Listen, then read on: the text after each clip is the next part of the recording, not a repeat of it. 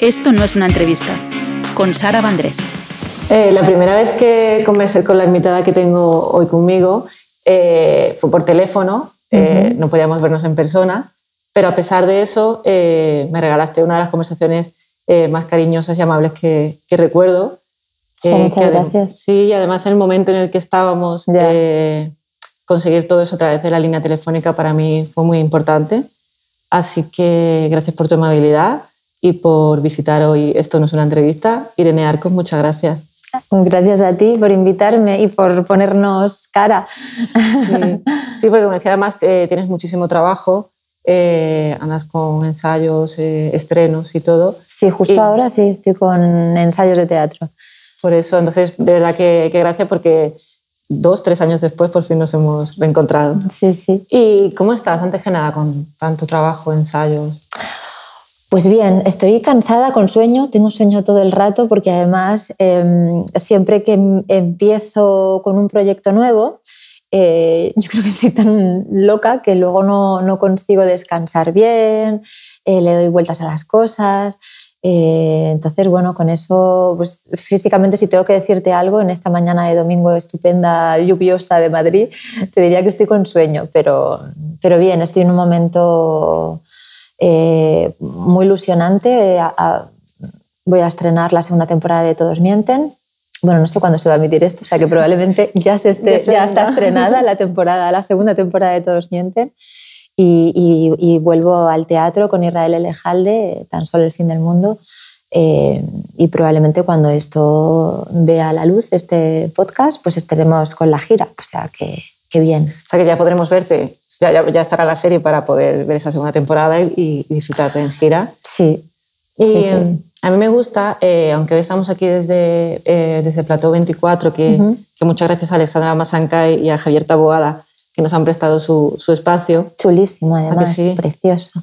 Eh, y aunque estamos aquí ubicadas, a mí me gusta empezar los episodios, como a mí me gustan mucho los superhéroes, algo que cuento siempre, me gusta darte un superpoder entonces me gustaría darte el, de la teletransportación.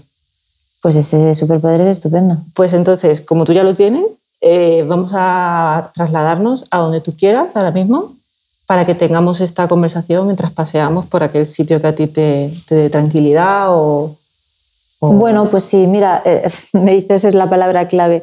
Eh, me iría a Galicia, me iría a La Coruña a pasear por la ciudad vieja o, o sí, por ejemplo. Vale, pues entonces vamos a empezar a pasear por, por la ciudad vieja de Galicia, que además yo no la conozco. Pues Sara, tienes que ir a La Coruña. Sí, tengo mucha ganas. Tenía pendiente haber ido en, septiembre y, al final no he podido ir. Pero así me, tú me vas enseñando cositas en este, en este paseo. Y desde, desde este paseo, eh, aparte de teletransportarnos, a mí me gustaría recordar eh, ese momento en el que cruzaste por primera vez la puerta de, la Escuela de Interpretación de la Latina, después de dejar de trabajar de, eléctrica, empezar a combinar trabajos. Mm. Creo que fue así. Eh, corrígeme si no. Pero ese momento de, que por fin empiezas a estudiar como actriz, ¿cómo fue? Pues estaba, estaba cagada, Sara, tenía muchísimo miedo. No, claro, es que yo dejo de, de, mi trabajo como técnico, pero en realidad yo nunca, más allá de haber hecho cosas en el colegio, que sí que me había subido a un escenario, pero a un nivel muy amateur, o sea, de, teatro de colegio, mm. con los compañeros de clase, eh, o jugando, pero nunca había asistido a una clase de interpretación, mm. ni siquiera yo misma me había puesto a prueba de ver, oye, pues esto creo que se me da bien, es lo mío, apuesto. Mm. Entonces fue una apuesta muy kamikaze, muy inconsciente eh, cuando ya tenía un recorrido, o sea, no fue a lo que haces con 18, sino con una carrera hecha, con un trabajo que dejas, eh, unos padres que, pobrecitos míos, se lo oculté durante un tiempo que estaba su hija haciendo esto, ¿no? Entonces entré con muchos miedos y yo recuerdo, eh, la escuela era de Eduardo Recabarren, en la Latina, em, y recuerdo que el, el, primer monólogo que me dio para hacer fue uno de tomates verdes fritos.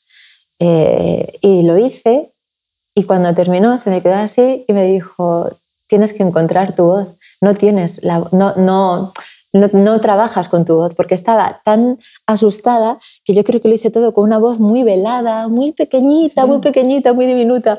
Entonces eso lo recuerdo como, pues eso, muchos nervios, mucha inseguridad, pero al mismo tiempo me enamoré, me enamoré de esa sala, me enamoré de poder tener ese espacio. Eh, y más allá de que quieras ser actriz o actor, es que hay algo muy curativo en el, en el teatro, o sea, hay algo, mm, pues eso, ponerte, abrirte con tus compañeros, ver el trabajo de tus compañeros, ver cómo se van ellos también abriendo. Entonces yo supe que ese era mi sitio. Digo, yo no sé, espero que se me dé bien y que me salga trabajo y poder dedicarme a esto, pero si no, este tiempito que voy a estar aquí, que fueron tres años, eh, me va a venir muy bien a, a, la Irene, a mí, o sea, como, como a nivel personal también. No, porque, claro, tú, eh, según eh, tengo entendido, tú hiciste comunicación audiovisual. Sí. Sí, eh, Eso, luego estuviste de, técnica. Sí. Y en ese momento tú no habías hecho nada de interpretación. No, no, no, no. lo que había hecho, la vocación que yo tenía era, pues eso, desde pequeña siempre estaba haciendo, pues con los cuentos, representarlo con mi hermana, con mi vecina. Em, en el colegio, pues montar obras de teatro pero es verdad que nunca me había puesto a, Bueno, había hecho un corto con una amiga que me dijo, oye, necesito, y había hecho una cosa, pero yo estaba estudiando comunicación audiovisual. Lo que pasa es que cuando me picaban, necesitamos a alguien para hacer no sé qué, era como, venga, voy. Y, siempre me apuntaba a hacer cosas de estas, pero a un nivel, pues eso, que no era actriz. O sea, yo tardé en darme cuenta y fue trabajando en una serie de televisión cuando yo veía a los actores y, yo sentía que, ostras, que quería estar allí, o sea, me moría por, por, por hacer lo que ellos hacían. Y, y, fue difícil, claro, porque es una decisión que tomé, pues ¿cuántos años tendría yo? 26. Em, claro, y dejé de, trabajar eh, porque no era compatible, porque tú no puedes ser auxiliar de cámara y querer ser actriz, no puedes estar las dos cosas. Y luego fue muy, muy curioso porque cuando pasaron los años, volví a esa serie como actriz. Me conocía a todos los técnicos. Y era como, ¿cambiaste? digo, sí, cambié y encima tuve la suerte de que, bueno, pues necesito un episódico para un capítulo y allí fui a, trabajar ya como actriz. Y en ese momento me di cuenta que yo miraba y me sigue gustando mucho todo el mundo eh, pues de la fotografía, los técnicos, las cámaras. Siempre estoy enredando en rodajes con monitor, con el equipo técnico, pero me sentí que mi sitio, o sea, no sentí el, gusanillo o, cierta envidia que tenía con los actores, envidia sana en el sentido de me gustaría estar allí. Esto no lo volví a sentir, o sea, creo que fue un cambio positivo. Y además, eh, una cosa que, he escuchado que me ha encantado es que entre todos esos trabajos, mientras hacías los castings y, los, y te formabas, eh, entre todos los trabajos había uno, porque yo soy abonada del, del Valencia Basque Femenino. De Hostia, claro, él es tú. Claro, eres tú. Estuviste de DJ. Me gusta llamarlo así. Eh, no sé si ellos me llamaban así. Me gusta considerarme la DJ del estudiante durante una temporada de mi vida. Eh, pues esto fue, mira, gran parte de mis amigos de toda la vida pues son, de, son de, la, de la universidad, entonces todos son técnicos. Eh, y estaba con un amigo pues, de toda la vida, Nacho, y, y, él estaba trabajando por aquella época en el Estudiantes, haciéndole los vídeos, tal cual. Entonces me dijo, oye, te queda un trabajo libre, es para poner los videomarcadores los domingos y luego llévate musiquita para meter tal. Bueno, eh, ellos, ellos te dan un CD para que pongas en los descansos, para que tal. Entonces yo llegué allí, me explicaron todos los videomarcadores, me dieron el CD. Cuando vi el CD les dije, voy a llevar yo mi música. Entonces me lo tomé vamos, o sea, me flipé. Esto también es parte de ser actriz, fliparte con las cosas. Entonces yo me sentí DJ y me iba con mi maleta, con un montón, era la época de CDs, yo ponía CDs, ¿eh? no era con el móvil. Y ponía ahí temazos de los Rolling, de, ponía, vamos, creo que Bajaron a segunda ese año el Estudiantes, pero fue la mejor música que se pinchó ahí. ¿Y nos vuelto a ir eh, no, después ya no. O sea, no, después de, me, enganché mucho al, al básquet. ¿eh? No tenía ni idea de, las reglas ni tal, y me enganché mucho. Me, me acuerdo que, me lo explicaron y, y, lo viví, lo sufrí, porque además bajaron, bajamos a segunda esa temporada. Entonces, ese partido final, yo lloré con todo, con todo ese estadio que se caía. Sí, sí. Y me acordé mucho porque con mi padre al fútbol nunca, nunca he ido ni nunca he presenciado un partido de fútbol, pero de baloncesto sí, mi padre era muy seguidor y cuando éramos pequeñas mi hermana y yo nos llevaba, entonces de repente asocié eso y sí me gusta. Qué bueno, porque a mí me pasa ahora mismo, yo, yo, yo soy de Sevilla y es verdad que mi padre de pequeña me llevaba al, al equipo que había allí en, esa, en, aquella época que era el Caja San Fernando, que no sé si a lo mejor coincidía. Y, y, fue como un parón y ya ahora en Valencia, con, con, las chicas del Valencia Basket, ha sido como... Y cuando me enteré de lo, de lo que había sido DJ, sí, sí. dije, ostras, ya hace poco, de hecho, esa temporada vi, estuve en el Magariño ah, viendo el partido entre ellas. Pues a mí me gusta considerarme la DJ de los estudiantes, pues pero bien. no sé si ellos me considerarían así. O ponía los videomarcadores y, bueno. bueno, estaba ahí arriba, además, en el Palacio de los Deportes, ¿no? Viendo todos los partidos desde arriba, wow. la verdad que una chulada. Qué. Un lujo estar los domingos así. Qué divertido. Y, y bueno, acabas la, la, la, escuela de interpretación uh -huh. eh, y es verdad que eh, tú haces, eh, has participado en un montón de ficciones. Eh, de hecho, yo me acuerdo que yo hablé contigo porque, eh, aunque era, a lo mejor no era un, un, papel protagonista, pero yo recuerdo mucho tu, tu personaje de Vis a Vis. Ah, mira, es que eso sí, fue, fue muy chulo ese personaje. O sea, me parecía un personaje con mucha luz, que tenía como mm. un, un carisma. Y, pero has hecho muchos episódicos uh -huh. también y muchas, muchas colaboraciones hasta que llega eh, El Embarcadero. Pero uh -huh. El Embarcadero fue un viaje también bastante, creo que largo de casting o cómo fue ese proceso. Sí, pues muchos años. Eh, muchos años. O sea, ahora ya he, he perdido la cuenta, pero recuerdo haberlo comentado mucho en las entrevistas cuando salió El Embarcadero. Y yo recuerdo que decía, pues eso, llevaba igual 11 años con Noes 11 años con episódicos, trabajando de mil cosas, eh, sin poder vivir de esto exclusivamente. 11 años en teatro sí que es verdad que siempre encontré un hueco, hice mucho teatro off y luego empezaron a salir más en el on eh, teatro y, por ahí sí que encontré eh, una manera más rápida de llegar, pero, pero sí, con, con las series todo esto me costó mucho. Y, y eso fueron fue difícil, pero lo del embarcadero, antes has mencionado que te gustó mucho el papel de Vis a Vis, pues es que tuvo mucho que ver. ¿Sí? Tuvo muchísimo que ver porque, fíjate, es que luego a mí esto me gusta mucho entender la vida así, sí. que no hay a veces, parece que haces una cosita muy pequeña, pero es que luego no sabes lo que la vida de eso te puede... Igual era solamente eso, algo chiquitito y ya está, o a lo mejor es un escaloncito que luego, gracias a eso, hace que te puedan llamar para otra cosa. Con Vis a Vis sucedió así. Es un papel que yo hacía de invidente. Hice muy pocas sesiones. Me, me, me, fue también, es verdad que sentí como mucho cariño y aparte en Vis a Vis creo que fue un fenómeno fan de las primeras series que, que bueno, que, que, la gente estuvo ahí, incluso consiguieron que se renovase la marea amarilla que había. Hubo mucho cariño por parte del público, eh, pero mi personaje era muy chiquitito. Hice un par de sesiones, bueno, un par no, un poco más, pero muy poquito. Pasan los años y este estaba buscando una actriz para hacer de Verónica en el embarcadero y es el mismo equipo. Es Alex Pina, es Jesús Colmenar, es Quique, el cámara, que me llevé muy bien con él. Eh, y entonces, entre casting, buscando, buscando, buscando, pues eh, comenta el equipo, hostia, ¿y esta chica que hizo ese personaje, eh, Carolina, me llamaba en Vis a Vis? Ah, pues vamos a verla para un casting. Y fue por eso. O sea, porque yo había trabajado con ellos y, y, me habían visto en una cosa muy pequeñita, pero luego se acordaron de mí cuando estaban buscando a Verónica y, y ahí empezaron los castings un poco de, de, la muerte, porque fueron, fue muy duro, fue muy duro. Fue muy duro, fueron muchas semanas de, de pruebas muy intensas, de, de, te levantabas, te llevaban al colmenar viejo, hacías ahí una prueba, luego no sabías si te, te, daban una separata y te decían, venga, día, mañana ven, pero claro, tú llegabas a tu casa a las 8 preparándote esto, a las 7 de la mañana volvías a hacer, había que convencer a mucha gente. Eh, yo siempre pienso que fue como un poco, bueno, no sé, un milagrito que me pasó, porque es verdad que no, no es muy común siendo mujer que no ha hecho antes un protagonista con treinta y tantos que te den un protagonista sin haber hecho algo fuerte que te avale.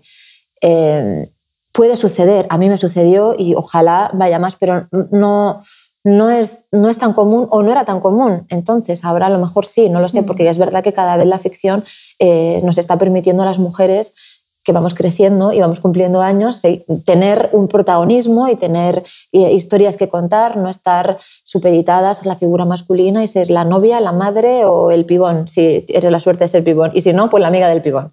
Porque no había más papeles para las mujeres, estábamos absolutamente condicionadas a eso. Ahora no, ahora no es así. Eh, pero en aquella época, cuando me pasó a mí, sí, todo el mundo me decía, ostras, es que es como imposible lo que has hecho, ¿no? O sea, te ha pasado esto, un protagonista con Álvaro Morte, con Verónica Sánchez, compartiendo ese, mm, vamos, ese elenco maravilloso. Y, bueno, con Vancouver, eh, una productora, pues, pues, pues eh, los que tienen un Emmy. Entonces es verdad que, que, fue, mm, yo lo digo como un milagrito, sí, sí, sí, fue algo muy bonito. Bueno, pues también fueron 11 años de lo que tú decías, ¿no? 11 años de casting. Sí, totalmente. Pero también hay muchos compañeros y muchas compañeras muy buenos que ojalá llegue ese momento, pero no nos olvidemos que estamos en una profesión que hay un 8% eh, de personas que trabajan en, dentro de ellas y el resto, bueno, están ahí, sale algo, no. Entonces es un 8% los privilegiados que, que, están ahí. Eh, entonces, a veces 11 años ya te tocaba, sí, pero también podía no tocarme, porque no a todo el mundo le ha tocado, por mm. desgracia. Pero en, eso, en esa etapa, antes de, que, llegase, de que llegase Verónica, eh, es lo que tú decías, no es un 8% de la, del sector que se dedica. Todavía hay momentos ahí en los que dices, porque la gestión del no, no sé si es algo que se, que se estudia, o sea, que se enseña en las escuelas a, vas a, recibir muchos noes. No. Eh, no. Claro, y a lo mejor se echan falta, pero esa parte de, de decir, sigues para adelante, sigues para adelante, puede ser, ¿no? Pero ¿tuviste ese momento? ¿O era tanto Sinceramente, no lo tuve. No tuve momento de decir lo dejo todo. Soy muy cabezota, con lo bueno y con lo malo. 11 años estuve ahí dándome de cabezados hasta que se abrió esa puerta. O sea, soy perseverante y cabezota. Esto lo he sido siempre, mm, con cualquier chorrada de aprender a silbar, aprender, me pongo y hasta que lo hago. Esto tardó, pero es verdad que nunca tuve nunca tuve un, sentimiento de decir, lo dejo, no puedo más, eh, se acabó, no. no. Eh, y luego también tuve un núcleo eh, cerca que me ayudó mucho, que eso también es muy importante para no tirar la toalla. Tener un núcleo de, pues eso, de, familiares, del entorno, que, creía mucho. Y, y, cuando llegaban los noes, pues no hay una gestión aprendida en las escuelas, por desgracia. Creo que esto se tiene que enseñar en el colegio, toda la parte de gestionar pues, la impotencia cuando no conseguimos algo, cuando alguien no nos quiere, cuando nos dejan, cuando no nos cogen para un trabajo, todas esas cosas que nos vamos encontrando en la vida, que son los grandes palos, la muerte, eh, la muerte, que se te muera tu amigo, tu amiga, tu familiar, que es algo que, que va a pasar, ¿no? Pero no nos enseñan a gestionar esto en este país. Igual hay otros donde eh, eh, sí que se atisba un poco más, o en otras culturas, ¿no? Se enseña más eso. Aquí no. Y, desde luego en el mundo de los actores y las actrices te, expones mucho. Somos, bueno, te expones con tu cuerpo, con tu voz, con tu imagen, con tus emociones, que te miren y digan, no, es que es muy morena, es que es muy alta, es que es muy baja, porque luego son este tipo de, cosas las que te llegan, porque bueno, habrá gente que lo haga mejor, gente que lo haga peor, pero luego hay mucha gente que lo hace muy bien, todos más o menos, oye, pues me encaja todas estas. Y luego ya a veces son cuestiones o que quede mejor con el, la, otra persona que hayan cogido. Entonces es todo tan aleatorio que, es difícil. Y yo he llorado mucho, he llorado mucho con Noes. De, yo, yo decía, voy a hacerme un videobook de, Irene Arcos pudo haber protagonizado y hacerme como, pude ser la protagonista de, lo hice, sí, yo hice casting, entonces aguanté hasta el final, no me cogieron. Yo me voy a hacer un videobook un día de todos los trabajos que nunca hice, que nunca hice.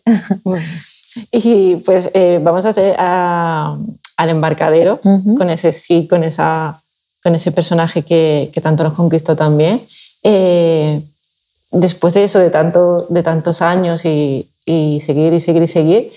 Igual que te preguntaba antes, cuando por fin eh, atraviesas esa puerta de, tu escuela de interpretación, ¿te acuerdas ese primer día de rodaje, caracterización, ponte en marca? ¿Cómo, cómo lo viviste de ya estoy aquí, después de tantas semanas? Pues mira, el primer día de rodaje eh, nos marchamos todos a Valencia.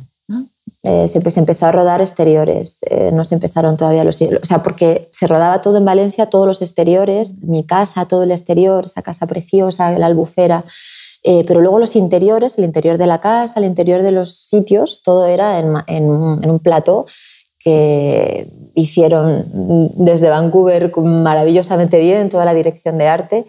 Em, pero empezamos por los exteriores, entonces recuerdo sí subirme a ese tren, hacerla, no podía dormir la noche anterior, pasábamos toda la semana fuera y, mm, y rodábamos desde un lugar muy chulo porque además eh, eran, bueno, fuimos tanteando para encontrar esta serie, pues con Álvaro Morte empecé a rodar con él, eh, no nos habíamos conocido con anterioridad, en algún casting sí, pero no, no habíamos trabajado juntos, no tenía entonces fue muy chulo porque fue como los directores también nos iban dejando, hubo una parte como medio de improvisación, de vamos a hacer esto y luego, bueno, trabajar mucho las escenas que ya estaban escritas así, pero, pero no sé cuál fue la primera escena que rodé, no sé si rodé, estoy ahora pensando, mmm, la del perrito cuando llego y le encuentro a él, no sé, fue una de las del, coincidió un poco con el inicio de, del vínculo amoroso que tienen estos dos personajes. Y, y nada, yo me quedé encantada cuando llegué allí eh, y me plantaron en, en, esa casa, en la albufera, eh, con esos juncos, con ese aire, con todo, todo que era como dos cielos, la albufera es una maravilla. Y fue mucha poesía, la verdad, para mí. Entonces yo creo que, ese personaje se llenó también de, de, todo ese paisaje, de toda esa naturaleza, de toda esa fortaleza, de, un personaje muy chulo, la verdad que tuve mucha suerte en poder hacer ese personaje. Mm. De hecho, ahí he, escrito una cosa, mm. porque hablábamos del embarcadero, que además me acuerdo que me tuvo súper enganchada. Eh, y pasa que erais tres, eras, como decíamos, Álvaro Morte, mm. Verónica Sánchez y tú. Y ahora estábamos hablando de que recién se estrena la segunda temporada de Todos Mienten, sí. que es un reparto súper coral y ahí hay una frase que dice eh, tu personaje Macarena que me la he apuntado porque me llamó mucho la atención. Vale. ¿Vale? Que dice, a veces quiero más, al menos sentir que puede pasar algo inesperado y que no todo pasa bajo esta sobredosis de anestesia. Mm, sí, esta es la consulta con mi marido, con Néstor, interpretado por Leonardo Sbaraglia. Sí. Y eh, me ha recordado un poco, o sea, si, la, si la sacamos de, de, esa escena, que, para no contar nada de, de Todos Miente, que la tienen que ver, eh, me sentía un poco como la parte esa de, puede ser como un poco la, la parte actoral, la parte de actriz, de, de, querer hacer otros papeles o vivir esa parte de la parte creativa o, o, no? Sí, bueno, lo que está hablando el personaje es a veces una anestesia, un aburrimiento vital ante... Uh, bueno, una situación de cumplir a lo mejor las expectativas vitales que no son las tuyas. O pueden ser las tuyas, pero ya también, como estamos en constante evolución, la gente, todos cambiamos y a lo mejor queríamos unas cosas cuando teníamos 20 años, con 30 estábamos en otro lugar y a los 40 pues aterrizas y te apetecen otras cosas que decías, con, con 30 esto es imposible que me apetezca. Eh, yo creo, lo que le pasa un poco a mi personaje es eso, que se ve eh, atrapada como en una especie de burbuja de perfección, de tengo mi marido, mi casa, mi trabajo, todo es estupendo, todo es divino, todo es predecible, todo es... Y no encuentra... Creo que está un poco a lo mejor relacionado con una crisis de los 40, de decir, y esto ya es así para siempre, y ya se acaba, y eh, quiero realmente esto, o lo quería cuando era, mm, mm, tenía 30 y ahora de repente estoy en la búsqueda de otras cosas, pero no me atrevo a dar ese cambio. Eh, es un poco esto. Y, bueno, la, gran suerte también de tener esta profesión que es dura a veces y, bueno, y te sientes un poco vulnerable ante tanta exposición que tienes, pero también eh, es justo como una medicina para luchar o no me gusta la palabra luchar, que es como muy bélica, pero es una medicina que, que sana un poco esta, tendencia a lo predecible, al encasillamiento, con lo bueno y con lo malo, yo no sé cuál es mi siguiente trabajo. Eh, llego y pues es un equipo nuevo, gente nueva, otra vida, otra forma, otra mujer, otros sentimientos. Y es un poco, bueno, pues que engrandece también mi, mi vida, la de Irene, porque dentro de pues, lo que tú decías, eh, vives muchas vidas, ¿no? Y cambias y, no es un trabajo eh, monótono. Entonces, todo eso ayuda eh, a, a, no sentirte tan encasillada a lo mejor como el personaje que interpreto de Macarena, que sí que tiene esta sensación de decir, bueno, estoy atrapada, aquí ya lo, lo único que me queda es morirme, ya está. ¿no? Eh, y que también, eh, aparte que vives otras vidas eh, siendo actriz, algo que me gusta mucho hablar con, con ustedes es el tema de que también vas aprendiendo herramientas y vas conociendo a lo mejor cosas tuyas que a lo mejor en un día a día no... Absolutamente. Mira, yo en esta profesión creo que cuantos más años tienes, eres mejor actriz y mejor actor, porque has vivido más, has, has eh, tú, trabajamos con las emociones, con los sentimientos y todo eso crece con la edad, todo eso se amplía, vives más experiencias, has pasado por más situaciones, todo eso enriquece luego eh, los personajes que puedas hacer porque tienes más carga de dónde sacar.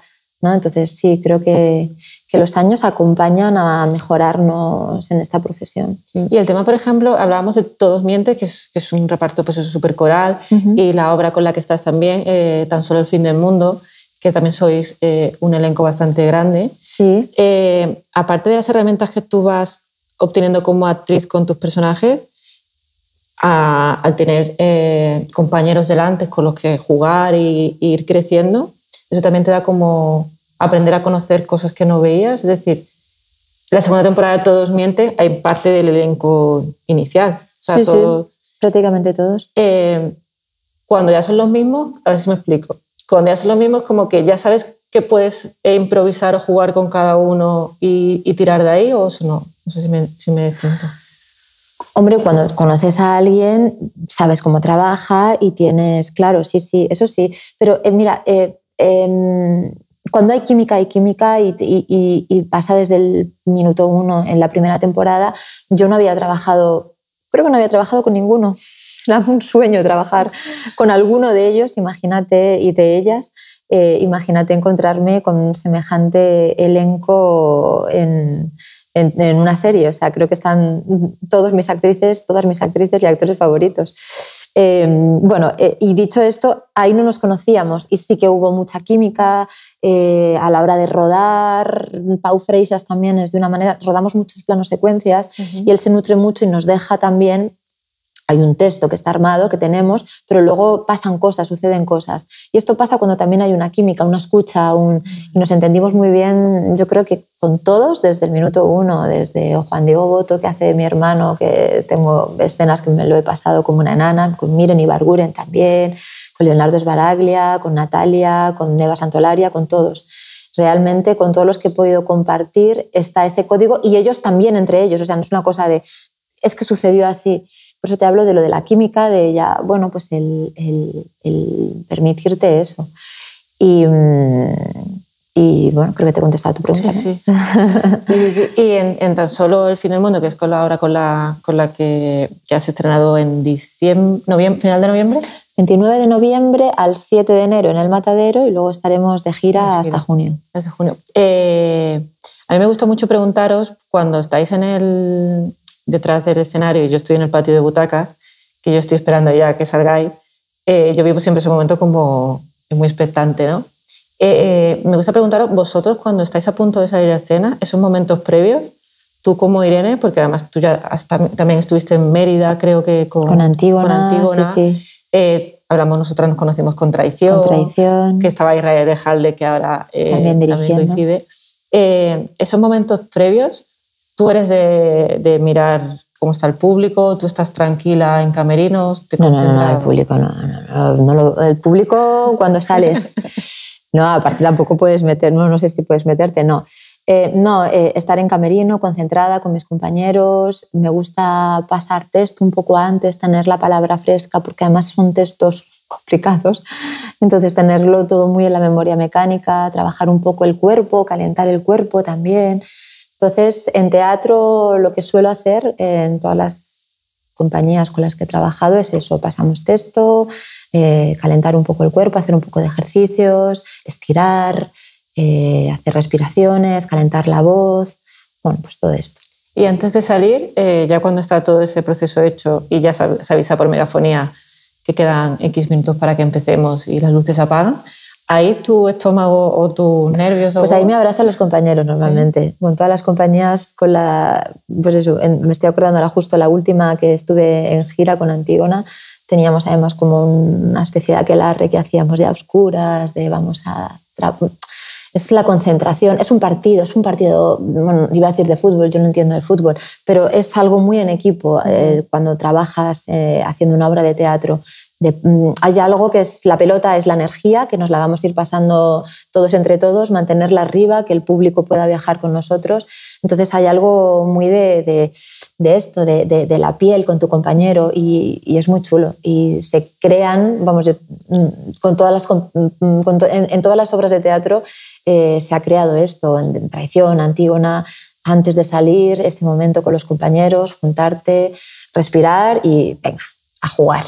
Y cuando sales y ya nos veis ahí al patio de butacas, hablabas de las energías, que, que, yo siempre cuento porque una, una, compañera tuya me explicó el tema de que vosotros estáis arriba y vosotros notáis las energías normalmente del público. Claro.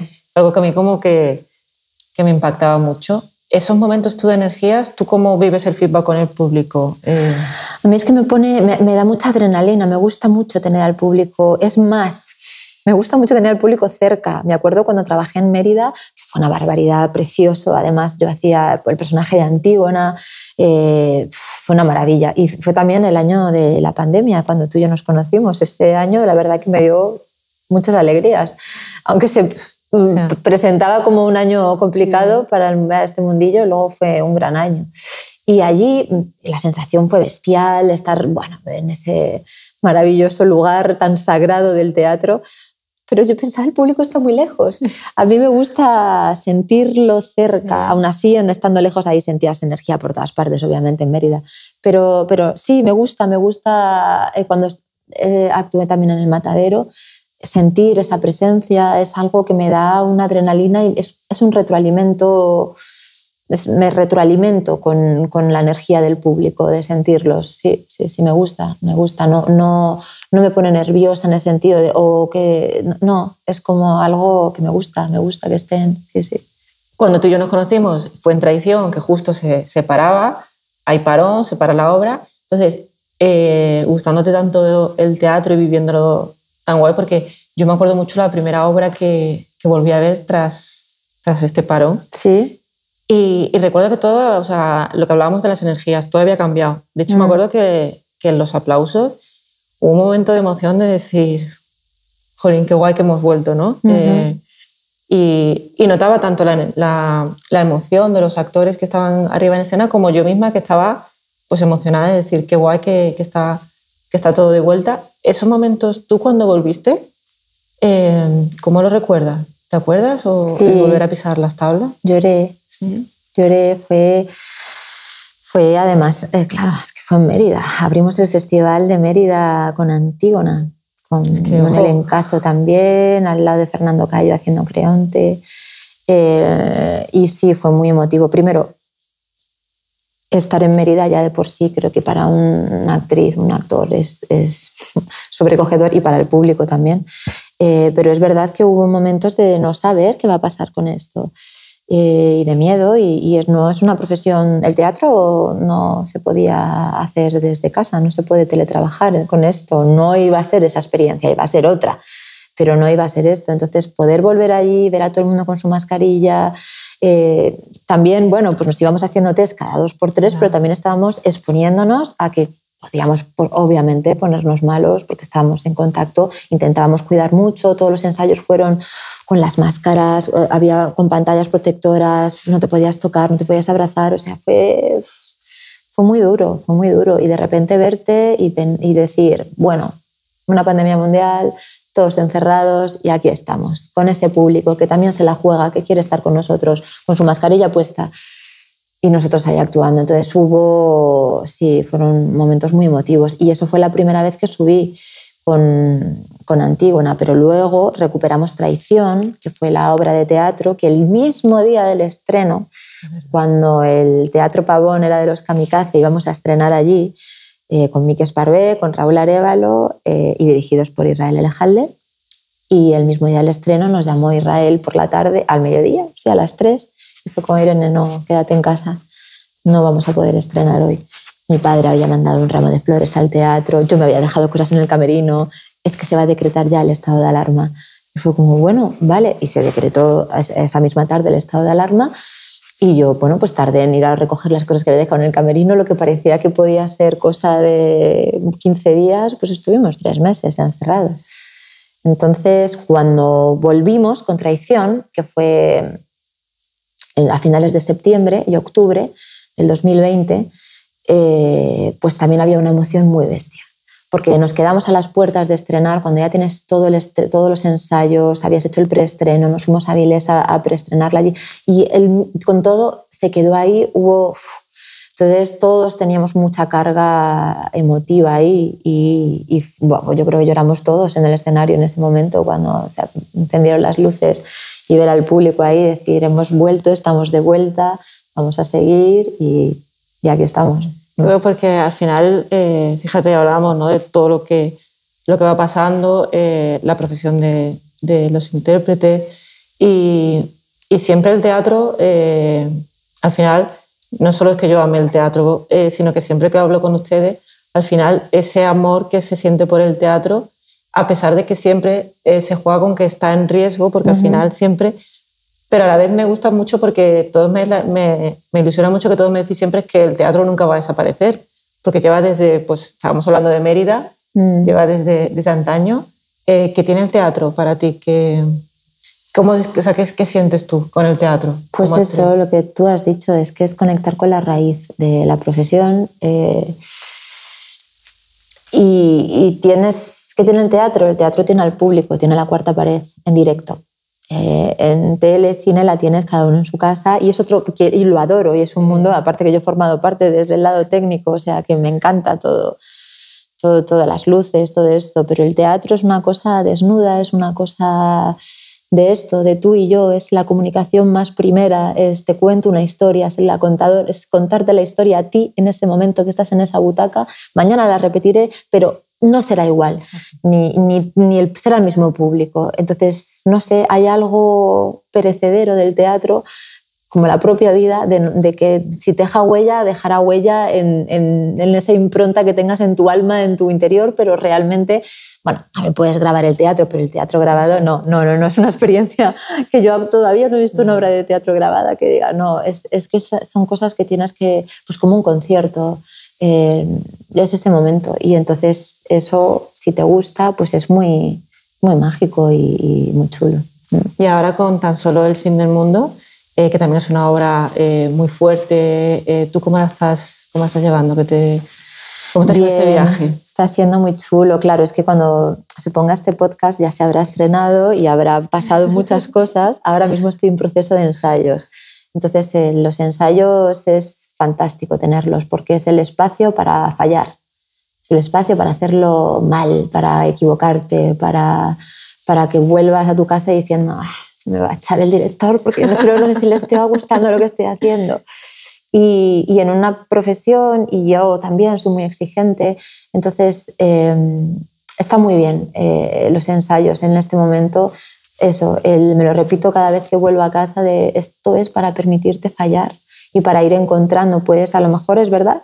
El otro día mm, me dijo el director Israel Ajal de una frase, esto no va de, del que llega antes, esto va de llegar. Y esto es el ensayo. Hay, a veces llegas antes, tienes más intuición con ese personaje, lo tienes más claro, y a veces no, y a veces te pierdes y te pierdes y te pierdes y vas encontrando y vas encontrando. Yo es la primera vez que me enfrento a un, a un texto así de Lagarde. Eh, el personaje que yo interpreto en Tan solo el fin del mundo es un personaje pequeñito, pero a la vez muy complejo. Eh, es un texto complejísimo, a la vez de una belleza mm, que te desmonta, eh, por lo menos a mí me lo parece, pero sí es complejo. Y, y, bueno, y, está siendo un proceso muy chulo de ensayos con compañeros pues, son muy cracks, como María Pujalte, June Nogueiras, Raúl Prieto, Eneco, o sea, es que, bueno, es que el reparto también, es que estoy teniendo mucha suerte, estoy teniendo unos repartazos a mi alrededor que son muy buenos y muy inspiradores también. la suerte es recíproca. y qué guay, tengo muchas ganas, o sea, como eso, como espero que ya cuando esto ya se estrenado la haya, te haya podido ver. Eh, eh, hablabas del, del, permitirse fallar, el error y, todo. Eh, ¿Tú cómo, Irene, cómo llevas? ¿Te permites fallar, error? O... Pues es que esto está siendo un tema en mi vida últimamente. El otro día hice una entrevista y también decía esto, de el querer hacerlo bien es una mierda, es, va en nuestra contra. Cuando quieres hacer bien algo, cuando pones toda la... No, no. Hay cosas que tienes que permitirte la imperfección y tienes que... Y, y, mm, y es verdad que, hay una tendencia... Eh, bueno, en mí a la hora de, de, trabajar, de intentar eh, ¿no? Eh, enfrentar las cosas, venga, que salga bien, o ha sido una tendencia que he ido haciendo y ya ha llegado un momento en mi vida de decir que me he dado cuenta que justamente se trata de lo contrario, del soltar, del soltar esa, esa perfección y, a partir de ahí es cuando empiezas a, bueno, y también a encontrarte con cosas nuevas, porque es que si no, a veces también te vas repitiendo, encorsetando, en esto funciona y aquí lo hago, y no, eh, está muy bien perderse. muy bien perderse. sí, sí. Intentaré ponerlo en, práctica yo también. Eh, estamos llegando ya casi al final de, nuestro paseo y a mí me gustaría, eh, yo soy muy fan de un, de, un, de un, programa y en él descubrí una cosa y justo ayer, claro, preparando las cosas y todo, pues claro, me acosté y cuando hoy me he levantado, te lo prometo que ha sido así, me he encontrado entre las cosas, a ver si lo tengo por aquí, o se lo dado aquí, creo que está, ah, no, mira, está aquí. Y me he acordado porque eh, encontré que Sí, sí. Y me vino ese programa que, que lo descubrí y he pensado hoy. Estaba quitando la cama y me he encontrado el boli, los, los apuntes. Pues bienvenida, amiga. A partir de ahora no vas a dejar de verlos y por todas pues, partes. me hizo mucha gracia porque me acordé de que, de que tú estabas relacionada con eso y dije, hoy he quedado con Irene y me encuentro... me persiguen los clips. Sí, sí, tal cual. ¿Ya se te ha pasado eso o no? No, no, no, no se pasa, esto no se pasa. O sea, esto, te vas encontrando. Esto, ¿Te doy este si quieres? Bueno, ya creo que es un poco mío, claro, es que llegan a mí, ¿ves? Llegan a mí los clips. Sí, esto pues empezó como una cosa anecdótica. Cuando estaba en la universidad, cogía el autobús para ir a la facultad y yo me ponía siempre al fondo, a la izquierda y, digo yo izquierda y es derecha. Bueno, eh, y encontraba siempre un clip en el asiento. Y luego a partir de ahí pues empecé a encontrarme clips en situaciones muy extrañas y en lugares que dices, pues eso, de te vas de viaje a lo mejor a México y me lo encuentro en, en una pirámide un clip. Es un objeto que está por todas partes. O sea, es la maldición del clip. A partir de ahora, todos los que estamos presenciando esto, veréis clips absurdamente. Querréis darle un sentido. No sabemos cuál es. Doy fe. No sabemos. Un clip. El universo nos manda clips. Dice, o sea, nunca me he encontrado un clip en mi cama ha sido hoy. Eh, digo, ¿qué es esto? Poli, eh, apuntes y, y, lo guarda corriendo. Digo, se tengo que dar Irene para que no se me, se me olvide. Pues nada, eh, muchas gracias. A ti para ir entrando clips por todos lados. Eh, estamos llegando ya eh, al final. Eh, tengo muchas ganas y seguro que todos los que nos están escuchando y oyendo ya habrán visto la segunda temporada de Todos Mienten. Si no la habéis visto, primera y segunda ya están en Movistar. Tan solo el fin del mundo. Estaremos girando. esto es una especie de espacio-tiempo. Cuando esto se emita, yo estaré ya girando con la obra. Esto hemos empezado con teletransportarnos, pues estos son los multiversos claro. que sí, sí. Todo y también que hayan disfrutado de teatro, quien no haya visto El Embarcadero y las otras series pues también. En todo este viaje y este paseo que, que, estamos casi a punto de acabar, han sido muchos años de, de perseverar, como tú decías, de, de, ir contra la puerta.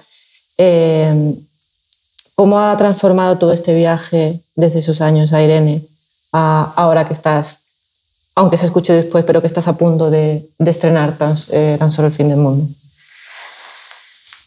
¿Cómo ha transformado? Sí. O sea, de cuando empezamos eh, técnica, estabas de, poniendo la música en el magariño, hmm. combinando todo, levantándote. Bueno, creo que mm, he ganado en confianza, en confianza en mí y en la vida también. Es verdad que las, las cosas que he ido viviendo eh, me han ido dando fe ante la vida de decir, ostras, pues al final, mira, eh, cumplí muchas cosas que, que, a lo mejor cuando estaba tirando cable en una serie me imaginaba, oh, me gustaría ser actriz. Y si me pongo algún día trabajaré, porque claro, es que esto, que te llamen, que, que te... Y entonces, sí, en ese sentido creo que he ganado confianza y, y, y sigo también muy cerca a, a esa, bueno, a esa joven, a esa joven que tenía inquietudes y que quería, quería, quería, proyectaba trabajos y proyectaba cosas. En ese sentido también eso lo conservo. Yo, lo que hablábamos, estamos en una profesión que nunca sabemos cuál es el siguiente trabajo. Entonces, cada cosa que viene, cada personaje que encarno, lo celebro, lo honro, lo, lo, lo celebro muchísimo y luego, pues continúo con esa ilusión de, y esa incertidumbre también de llegar a algo más, seguiré trabajando, seguiré pudiendo eh, hacer esto que me gusta tanto, eh, pero quizá desde un lugar más desde, sí, algo, siempre sale, siempre sale, al final algo sale. Seguro que sí, que lo veamos.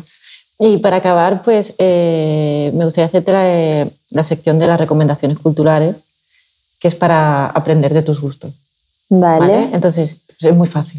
Yo solo, solo, te voy a pedir que me recomiendes algún libro que esté... Vale. Mira, un libro, el último que me... Bueno, no es el último, pero me gustó mucho y además han hecho ahora la película eh, Un amor, de Sara Mesa, por sí. ejemplo. Eh, me flipó el libro y estoy deseando ver la película. Bueno, pues un amor, eh, ¿alguna peli que hayas visto recientemente o esa peli que siempre recurres? Sé que eres muy fan de Indiana Jones, creo. Ah, bueno, sí, claro, ¿no? Indiana Jones forever, claro. Indiana Jones siempre, siempre. No he visto la última. Soy un fan, pero estoy esperando. Todavía no la he visto. Yo soy fan de las, de las, originales. Sí, sí, sí, sí. A mí, por ejemplo, la 2, la de los bichos, esa me encantaba. Y luego vi que le tiraban bichos de verdad. ¿Ah, sí? En el cómo se hizo, vi que le tiraban bichos de verdad. Y dije, madre mía, yo soy esa actriz y claro, esto estaría un montón de bichos de gusano. No, no, no. Es verdad, a mí, me gustó mucho la segunda y la, y la última. De hecho, la echaron hace poco sí. y me la volví a ver, la última cruzada. Son muy guays, sí, sí, sí. Pues mira, Indiana Jones. Ver Indiana Jones. Vale. Gente y, que nos estáis viendo. ¿Y alguna serie que te da tiempo entre estreno? Soy muy fan de Fleabag. Vale. O sea, creo que es de las mejores series, si no la mejor serie que he visto. Eh, me encanta, me, me, me, me, fascina ella, me fascina su universo, su humor, todo. Es una crack. Qué guay. Pues nada, Irene, que muchísimas gracias por otra vez regalarme tu tiempo y, a y dejarme eh, aprender a tu lado. Nos vemos pronto sobre las tablas, eh, en la ficción y, y ojalá más veces. Claro que sí. Nos veremos prontito. Gracias a ti.